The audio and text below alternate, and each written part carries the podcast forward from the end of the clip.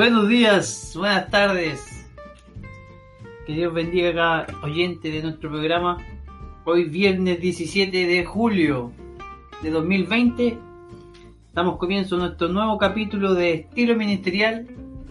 Hoy día con novedades en los integrantes. no. Miguel Pincheira Buenas, buenas. y Eduardo Rutia. Hola, buenas bendiciones. y Juan Pablo quien les habla. Recordarnos las consultas las pueden hacer a Ministerio ICP en nuestro Instagram, buscando así Ministerio ICP, o al WhatsApp más 569 34 95 9955 y escucharnos por supuesto en todas las plataformas virtuales. Spotify, Anchor, iBooks, Podcast, Apple y puede también buscando en nuestras redes sociales, Ministerio ICP. Hoy día la lectura del pasaje y del tema que estudiamos la hace nuestro hermano Eduardo Rodríguez. El pasaje es San Mateo capítulo 5, del versículo 38 al 48. Y como ya es costumbre, fue elegido a través de la votación en nuestra página de Instagram y de Facebook, Ministerio ICP. Así que esta es la palabra. Mateo 5 del 38 en adelante dice, Oísteis que fue dicho ojo por ojo y diente por diente, pero yo os digo, no resistáis al que es malo. Antes, a cualquiera que te hiera la mejilla derecha, vuélvele también la otra. Y al que quiera ponerte a pleito y quitarte la túnica, déjale también la capa. Y a cualquiera que te obligue a llevar carga por una milla, ve con el dos. Al que te pida, dale. Al que quiera tomar de ti prestado, no se lo rehuses. Oíste que fue dicho, amarás a tu prójimo y aborrecerás a, a tu enemigo. Pero yo os digo, amad a vuestros enemigos, bendecid a los que os maldicen, haced bien a los que os aborrecen, y orad por los que os ultrajan y os persiguen, para que seáis hijos de vuestro Padre que está en los cielos, que hace salir su sol sobre malos y buenos, y que hace llover sobre justos e injustos. Porque si amáis a los que os aman, ¿qué recompensa tendréis? ¿No hacen también lo mismo los publicanos? Y si saludáis a vuestros hermanos solamente, ¿qué hacéis de más? ¿No hacen también así los gentiles? Sed, pues, vosotros perfectos como vuestro Padre que está en los cielos es perfecto. Comentarios. Miguel. Es un, un pasaje bastante interesante. Eh, venía ya el Señor Jesús hablando de varios temas anteriormente y toca esto que es el amor hacia los enemigos. Y bueno, yo encuentro que es un tema bastante particular de, de interpretar, más que nada, porque se generó como un malentendimiento de parte, como dice aquí, de los fariseos, porque se estaban tomando muy eh, a pecho, por decirlo así, esto del ojo por ojo y diente por diente.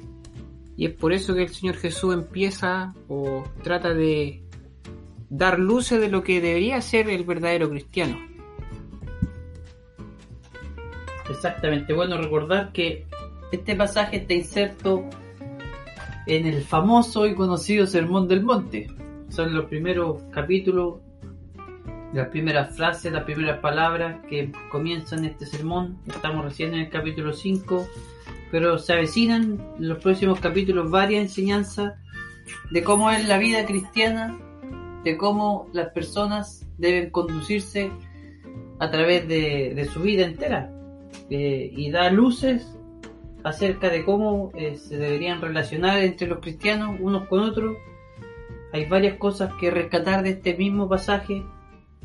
Lo que me llamó la atención a mí primero fue acerca de las leyes que están escritas en este, en esto, en este texto que acaba de leer el Eduardo, eh, acerca de la ley del ojo por ojo, que era una ley bien conocida en el pueblo de Israel y que, como dice el Miguel, se tomaba muchas veces eh, muy en serio y que causaba muchos muchos problemas. Pero también hay que contextualizar en el, en el texto que dio, cuando Dios dio esta ley, la dio en un contexto en donde las civilizaciones tomaban venganza por sus propias manos y generalmente esa venganza eh, excedía a la, justicia a lo mejor que se debería aplicar. Por ejemplo, las tribus antiguas, cuando se le hacía daño a algún participante de una tribu, iban y se vengaban de esa persona y mataban a toda la otra tribu. Entonces esa no era la justicia que Dios quería impartir y esto era como un punto límite que se le ponía a la justicia que podía pretender el hombre. Y también contextualizar de que ese pasaje del ojo por ojo y diente por diente, Dios se lo estaba dando a, a un juez, no para que las personas lo ocuparan como personalmente, sino que era como a un juez. Entonces, eh, es importante mencionar estos dos puntos porque se entiende ojo por ojo y diente por diente como que nosotros tuviéramos la libertad de que si no hacen algo exacto o malo, nosotros deberíamos volver y hacer exactamente lo mismo, sino que está diciendo que nosotros deberíamos eh, tratar de sobrellevarnos los unos con los otros eh, y no eh, ser vengativos. Ese es el fin o el fondo de esta primera ley. Bueno, para que los que escuchen también puedan tener una referencia más clara, la frase ojo por ojo sale tres veces en el Antiguo Testamento, en Éxodo capítulo 21, también sale en Levítico capítulo 24 del 19 al 20 en Deuteronomio 19 del 15 al 21 y como decía el Juanpi, en ninguna eh, ocasión en la que se escribe la naturaleza de la ley es hacer justicia con las propias manos, sino que si uno empieza a estudiar detenidamente los pasajes del Antiguo Testamento, cosa que respalda también el Señor Jesús, hace referencia a que la ley estaba protegiendo al, a lo mejor en este caso, al que había sido eh, o atacado o al que había sido eh, como decirlo de alguna manera, había recibido el oprobio. A esa persona defendía la ley. Por ejemplo, si hay un pasaje entre los que mencioné que decía, si hay una mujer que está encinta y es atacada y por eso pierde el bebé, ¿cómo se recompensaba? No iban a esperar, lógicamente, que la persona, si era un hombre, lógicamente no iba a esperar eh, matarle a un hijo, sino que la persona que había recibido el oprobio le ponía un precio que consideraba, ¿no es cierto?, adecuado a su pérdida y ahí entonces, eh, con el intermediario de algún juez, se dejaba en claro cuál era, tenía que ser la respuesta, o sea, ojo por ojo quiere decir también es una respuesta equivalente a, a lo que me hace hecho el daño, pero como dice este pasaje maravilloso, el Señor como que un poco dobla la apuesta y nos está dando a entender que el acusado tenía todo el derecho de hacer valer, valga la redundancia, sus derechos ante la ley. Pero también tenía el derecho de no hacer valer sus derechos. También está en su posibilidad no querer tomar eh, la justicia, esta justicia de la ley, sino que empieza y ahí demuestra un poco con su ejemplo cómo eh, evita defenderse y aprovechando la justicia para también mostrar otras cosas que son misericordia, amor y piedad, por ejemplo. Bueno, lo que hace el Señor Jesús aquí no es eh, quizás cambiar el significado a lo anteriormente dicho, sino explicar cuál era lo que verdaderamente eh, se buscaba con esto. Y empieza primeramente diciendo, para ir desglosando el pasaje, eh, cualquiera que te hiere en la mejilla derecha, vuélvele también la otra. Algo que yo he escuchado muchas veces que se dice entre los cristianos que si viene uno y te golpea la, la mejilla izquierda, poner la derecha, pero eh, yo mientras estudiaba veía que esto no es algo que debiésemos tomarlo literal. Como por ejemplo decir, si viene Juan Pablo y me, me pone un, Un aletazo. un aletazo, claro, un ganador en, en la mejilla izquierda, yo no le voy a decir, eh, Juan Pablo, dame otro en la derecha. Sino simplemente eh, tratar de evitar el conflicto o si en el caso de que si- eh, estamos en una disputa de que Juan Pablo se ofuscó, ¿no es cierto? Y me, lanzó este ganador, ¿no es cierto?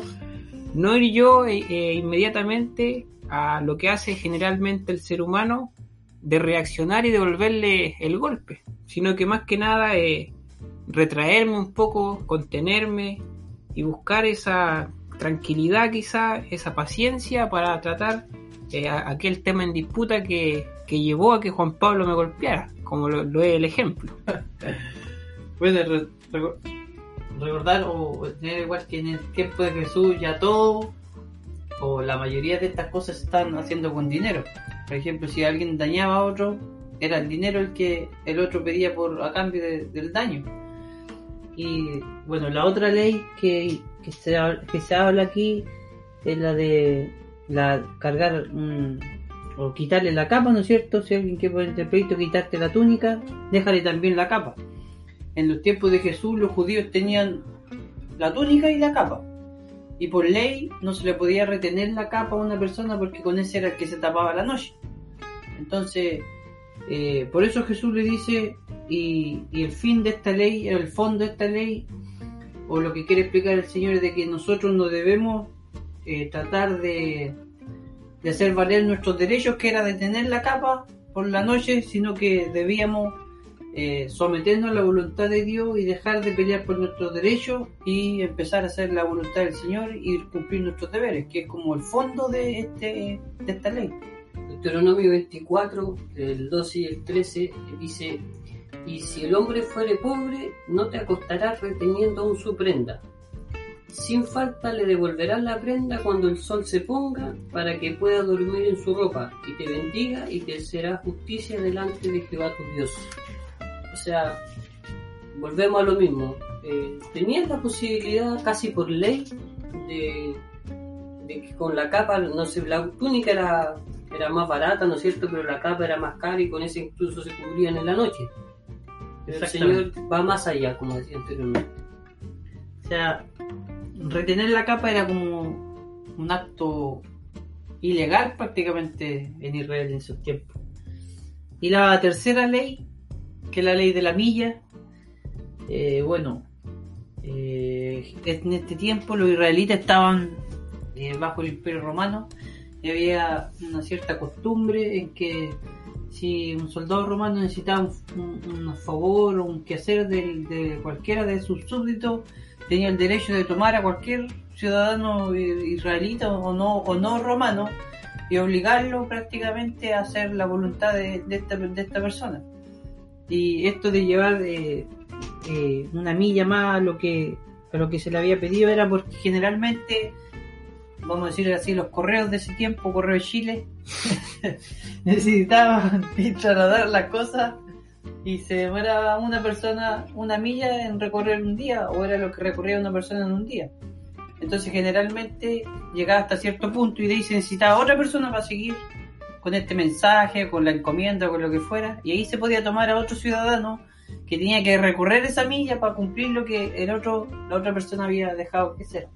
Por eso de de ahí es donde viene que deba recorrer otra milla.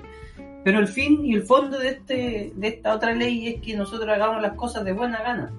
O sea, si nos piden hacer algo, que no lo hagamos así a regañadientas, mirando para el suelo, enojado, no sé cómo explicarlo exactamente, pero sino que lo hagamos con gozo, con alegría, porque estamos ayudando a los demás. Ese es como el fondo de esta tercera ley. Claro, y si podemos hacer algo más, como dice, eh, ya cumpliendo con lo que nos pidieron, si podemos ofrecer un poquito más de ayuda, que también lo hagamos. Exactamente. Eduardo. Eh, bueno, agregar a eso la verdad que está bastante claro. Ahora no sé si podríamos pasar como a la segunda división, a la otra división del tema donde dice el amor a los enemigos. Viste que fue dicho, amarás a tu prójimo y aborrecerás a tu enemigo. Pero yo digo, amad a vuestros enemigos y bendecid a los que os maldicen, hacer bien a los que aborrecen y orar por los que ultrajan y os persiguen. Bueno, a- a- esto de amar a los enemigos es bastante complejo porque uno tiene la, la visión incluso eh, en la Biblia aparecen muchos pasajes donde debemos ir a atacar al enemigo, matar a la ciudad enemiga. Y Jesús nos, nos pone todo como de cabeza y nos dice, no, ustedes tienen que amar a los enemigos, es más, tienen que orar por los enemigos. Esto es lo más fuerte, creo yo, de este pasaje, que nosotros debemos orar por los enemigos. Y bueno, leía por ahí también que cómo nosotros vamos orar y vamos a llegar a la presencia del Señor en oración si tenemos odio con alguien en nuestro corazón. O sea, es imposible, no es compatible la oración con el odio. Porque no podemos llegar a la presencia del Señor si hay odio. Entonces, esto es lo difícil de un cristiano. Por eso este sermón es tan importante para cada cristiano leerlo, saber lo que Dios demanda de nosotros, porque nos, nos, nos rige a nosotros como cristianos y nos pone la regla del juego, por así decirlo, de cómo debemos comportarnos y cómo debería ser nuestra, nuestra fe, nuestro amor y nuestra relación con los demás cristianos. Claro, eh, aquí donde dice amar al prójimo, eh, claro, se refiere también, como lo estamos estudiando, también a los enemigos. Eh, creo que, como dice Juan Pablo, es algo bien difícil como de aceptar por nuestra naturaleza, decir que vamos a amar a nuestro enemigo, pero el Señor nos dice que debemos amarle, aborrecer, dice aquí, que se les fue dicho o mal interpretado, como decía yo, por los escribas y fariseos, que quizás creían que debían tener un, odio hacia los enemigos, y viene el Señor Jesús, como dice Juan Pablo, y nos, nos pone de cabeza en este contexto y nos dice que debemos amarlo. Entonces algo bien eh, particular de, de entender y de asimilar. Así lo veo yo por lo menos. Ahora, esto se menciona en el Antiguo Testamento igual que en un, versículo en Proverbios capítulo 25, el versículo 21 dice, el que te aborrece, si, que, si el que te aborrece tuviere hambre, dale de comer pan, y si tuviere sed, dale de beber agua. Es como el mismo principio, pero en el Antiguo Testamento. Aquí eh, Pablo también nos ayuda bastante a entender esto que decía el Juan y el Miguel de cómo se transforma el sentido, por decirlo de alguna manera transforma, sino que el Señor lo aclara. Yo siento que eh, el corazón es el mismo, o el objetivo que tenía eh, esta ley, ¿no es cierto? Y si fuese diferente, es el Señor el que pone la vara un poco más alta. Y hay que ver un poco sobre el amor. Lo que nos dice eh, Jesús sobre el amor, lo que nos dice Pablo sobre el amor en ese pasaje conocido de 1 Corintios 13 y las características que tiene que tener eh, el amor también.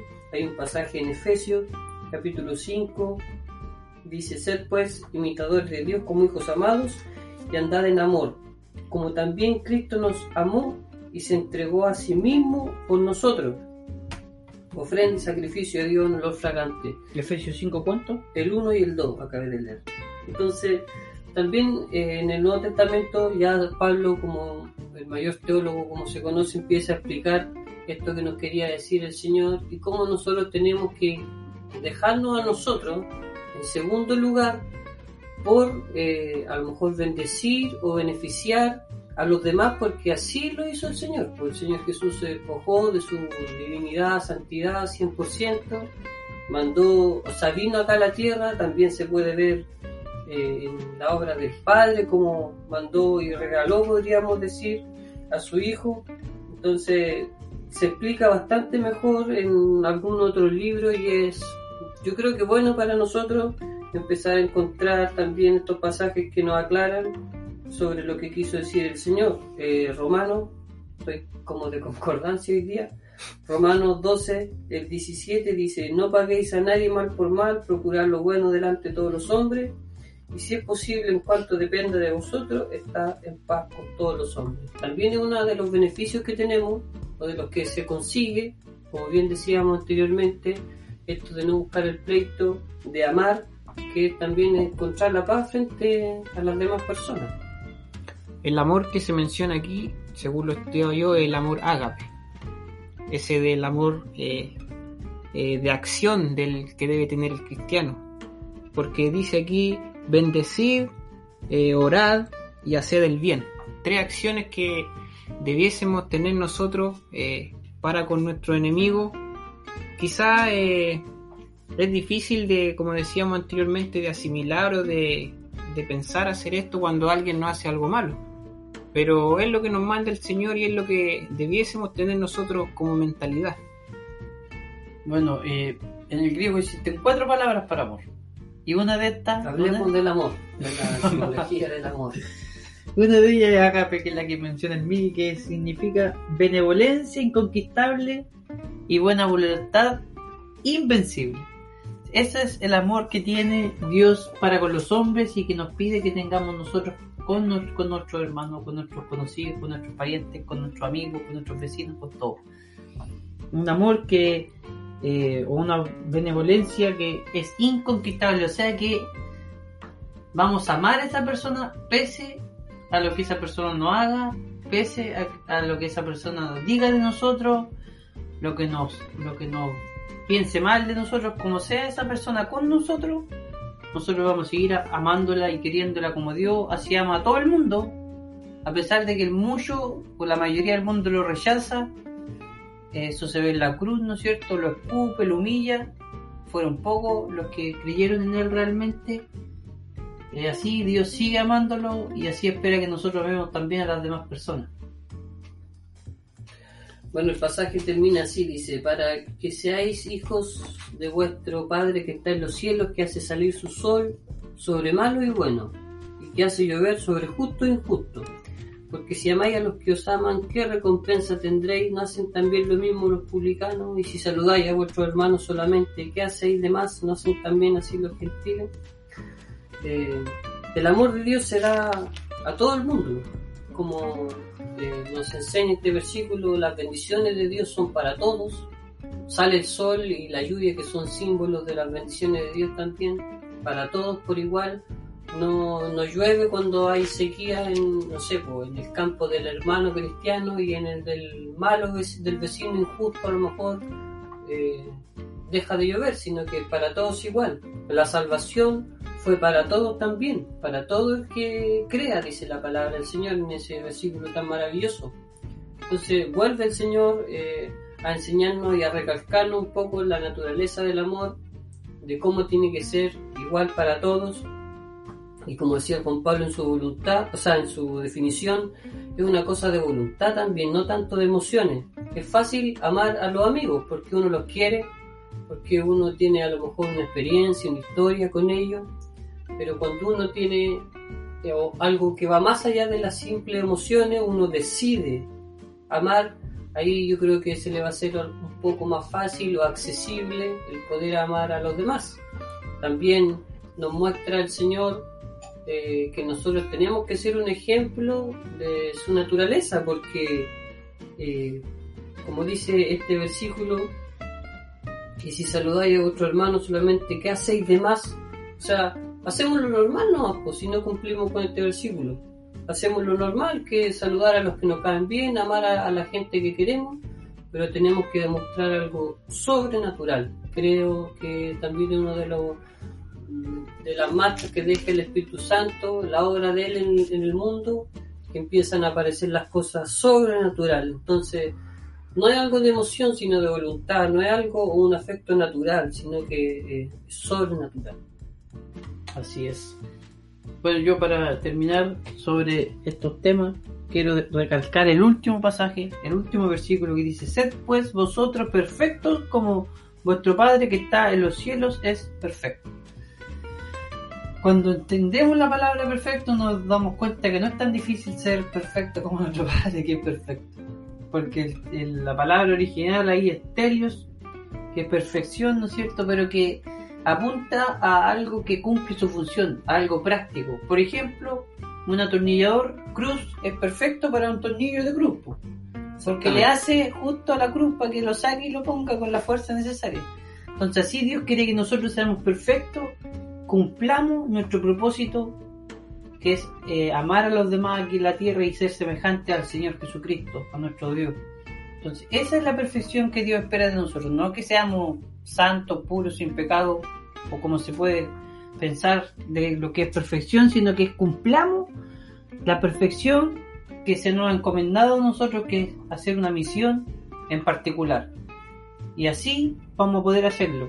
eh, como se ve a lo largo del Sermón del Monte, cumpliendo requisitos, vamos a poder llegar, eh, quizás no cumpliendo requisitos, pero tratando de hacer la voluntad del Señor en cuanto a, los mandamientos que Dios nos pone en el Sermón del Monte, vamos a poder lograr ser personas que cumplan con su cometido, que cumplan con su con lo que tienen que hacer perfectamente. Bueno, yo me quedo eh, de igual manera, quizás la última parte es la más bonita de interpretar porque cómo se muestra el amor universal de Dios para con todos. Pero igual quisiera destacar los otros versículos, eh, quizás la parte media del tema de hoy, que es quizás eh, mantener la calma, retenerse, eh, ayudar al que nos pide y ser eh, buenos cristianos no solo con, con aquellos que son nuestros amigos, como decía Eduardo, o son nuestros conocidos, sino también con toda la gente que, que lo necesite.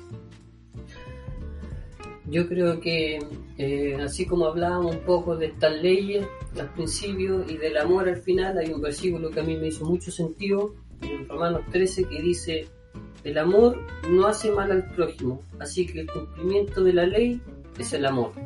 Yo creo que igual grafica bastante bien lo que quiso representar el Señor Jesús en este pasaje y eh, es grande la tarea que tenemos.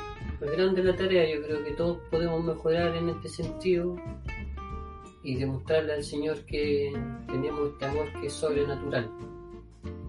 Bueno, así terminamos nuestro tema de hoy.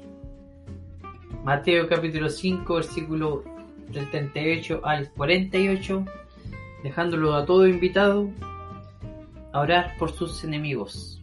¿Qué te- Yo no tengo enemigos. ¿Qué es mi enemigo? No tengo enemigos. po. No sé si alguien me odia así como que sea mi enemigo. No, es que tú tenés que odiarlo para que sea tu enemigo, Sí. para que lo consideres tu enemigo. Yo no odio a nadie. Está bien, hay mucho odio hoy día en la sociedad, sobre todo en la juventud. Bueno, y a orar por nuestro enemigo y a ser perfecto. Y amarlo. y amarlo. No es un detalle, ¿no?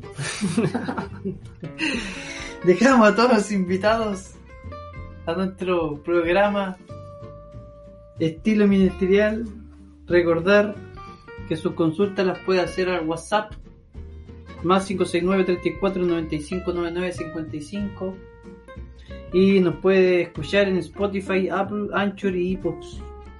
Síganos en nuestras redes sociales, en Instagram, edu.urrutia, Pincheira, guion bajo M y Nepro guion bajo Juanpi Urrutia. Y también, por supuesto, a nuestro Instagram, Ministerio ICP. Y por último, síganos también en Ministerio ICP en Facebook y Ministerio ICP Linares en YouTube. YouTube. Muchas gracias por habernos escuchado estos 28 minutos del programa. A todos y nos despedimos con un fuerte aplauso. Bendiciones.